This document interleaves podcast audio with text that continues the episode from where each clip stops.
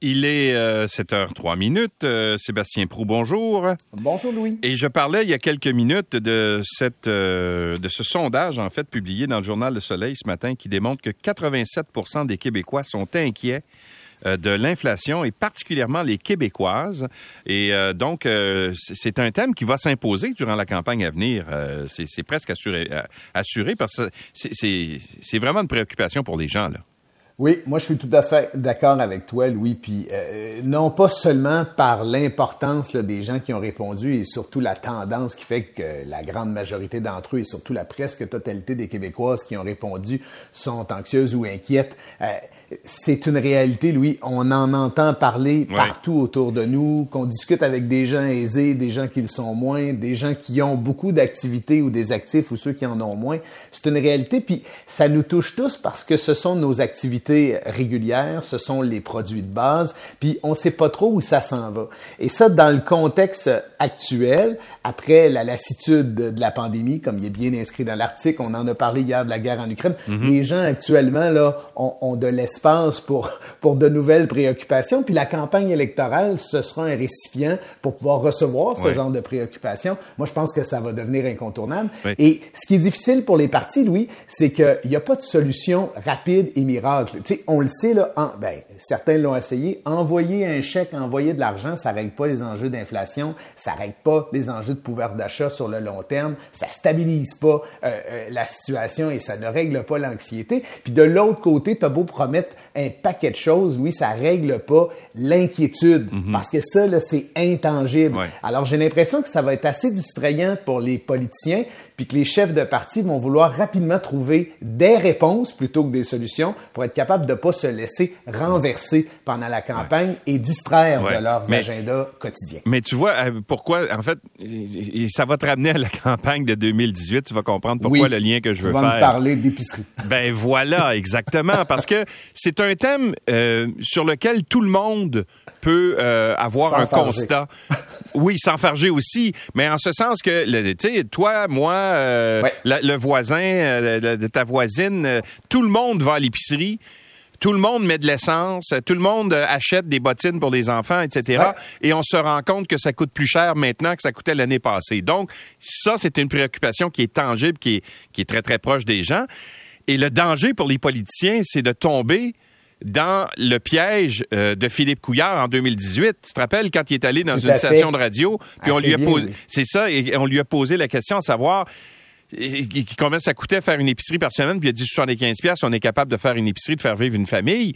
Alors, la raison pour laquelle ça a eu tellement d'impact, c'est que les gens font leur épicerie à chaque semaine, puis ils savaient que ça n'avait pas de bon sens, 75 pièces nourrir une famille, tu sais. Puis, puis au-delà de ça, Louis, ce qui est difficile aussi, c'est que ce qui est bon pour toi n'est peut-être pas pour moi, ma perception n'est pas la tienne, tes solutions ne sont pas les miennes. Puis à la fin, ce qui va te rassurer, c'est peut-être pas ce qui va me rassurer. Alors, il y aura pas de réponse toute faite magique. Puis tu as raison, il y a le piège de combien coûte la peine de lait, combien coûte un déplacement d'autobus, combien on devrait euh, euh, euh, placer et ou utiliser pardon de son budget pour se loger convenablement. Alors, ben. Ce sujet-là là, va, va, va s'imposer et c'est tout à fait normal qu'il qu'il soit important et je le souhaite, bien évidemment, comme tous les autres. Puis en plus, tu l'as dit, là, on est dans un contexte où la campagne électorale se trouve en plein milieu de la rentrée scolaire, de la rentrée euh, des vacances. Mais tu le sais, là, les parents, l'école et les dépenses, ça fait pas toujours bon ménage. Alors, ça, ça, ça va être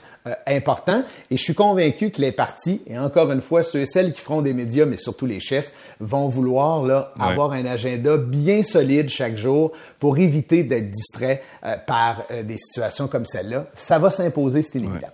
Et souviens-toi aussi, je parlais de, de M. Couillard avec le 75 pièces, mais il y a François Legault qui sont 500 pièces de logement par mois. Là. Oui. C'était pas... lui aussi était tombé dans le piège un peu non, puis, puis, écoute, j'ai de bons souvenirs de ces événements-là. Bien entendu, pour n'avoir entendu parler régulièrement, mais le 75 dollars, c'est un bon exemple. Moi qui faisais des épiceries à Québec pour serrer des mains la veille, le lendemain et le surlendemain, je peux te dire que deux jours après, j'avais diminué mes présences à l'épicerie. non pas parce que j'avais pas envie de rencontrer des gens, mais je trouvais que c'était pas le lieu pour me faire parler de 75 pièces à temps plein. Ouais, tout à fait. bon, euh, sur la scène fédérale, Elisabeth May veut effectuer un retour. Euh, c'est surprenant quand même dans le contexte des enjeux climatiques. Euh. Écoute, j'ai regardé la date de la nouvelle pour être certain de voir si je n'étais pas, non pas dans le siècle dernier, je ne voudrais pas insulter personne, mais il y a quelques années. Moi, ça me surprend, puis comme le disaient certains commentateurs ou en tout cas des, des observateurs, au-delà d'être surprenant, ça risque encore une fois d'être controversé pour le Parti vert. D'abord, il faut se rappeler que le dernier mandat, celui de Mme Paul, n'a pas été très euh, facile, euh, c'est peu dire. Et, et, moi, ce qui me surprend à l'égard du Parti vert, Louis, c'est d'abord les difficultés de relève, mais surtout que le parti n'est pas capable peut-être pas de s'imposer en nombre, là, parce qu'on le voit bien, même à la grandeur du globe, c'est pas, pas des partis qui dirigent euh, en majorité les gouvernements, mais qu'il n'y ait pas une place, une voix suffisamment forte et efficace pour euh, ces enjeux à l'intérieur d'une formation politique. Euh, peut-être parce que c'est un mono-sujet pour un mono-parti, mais une chose est certaine, on est dans ces réalités. On parlait d'anxiété à l'égard de l'inflation, du coût de la vie il y a un instant. Il y a de l'anxiété climatique, il y a une génération qui pousse, qui s'intéresse à ces questions-là et qui euh, se questionne sérieusement sur nos façons de faire et, et sur notre pérennité à mhm. continuer de faire ce que nous faisons. Alors, moi, je suis toujours surpris de voir que dans la dynamique canadienne, il n'est pas réussi à se faire une place pour être une conscience, à tout le moins une conscience qui fait du bruit et qu'on peut entendre. Et là, ben, euh, c'est ma vision des choses, oui, mais je pense pas que Mme May est la personne euh, qui peut relancer à la fois la formation politique et lui donner euh, le tonus nécessaire pour se faire entendre. il y a sûrement au Canada d'autres voix plus fortes en termes peut-être pas de crédibilité, mais en termes de, de, de, de nouveauté et, et, et, avec un nouveau discours pour se faire entendre. Ce sera, euh, ce sera j'imagine, euh, il y a bien des gens qui supportent le parti qui ont dû se dire « Ah non, pas encore ». Ouais, sauf que Elisabeth May, par contre, a un capital de sympathie qui est, qui est assez élevé, là, en ce sens que, bon, il y a personne qui peut détester Elisabeth May, non. mais en même temps, c'est pas une grande leader, tu as raison.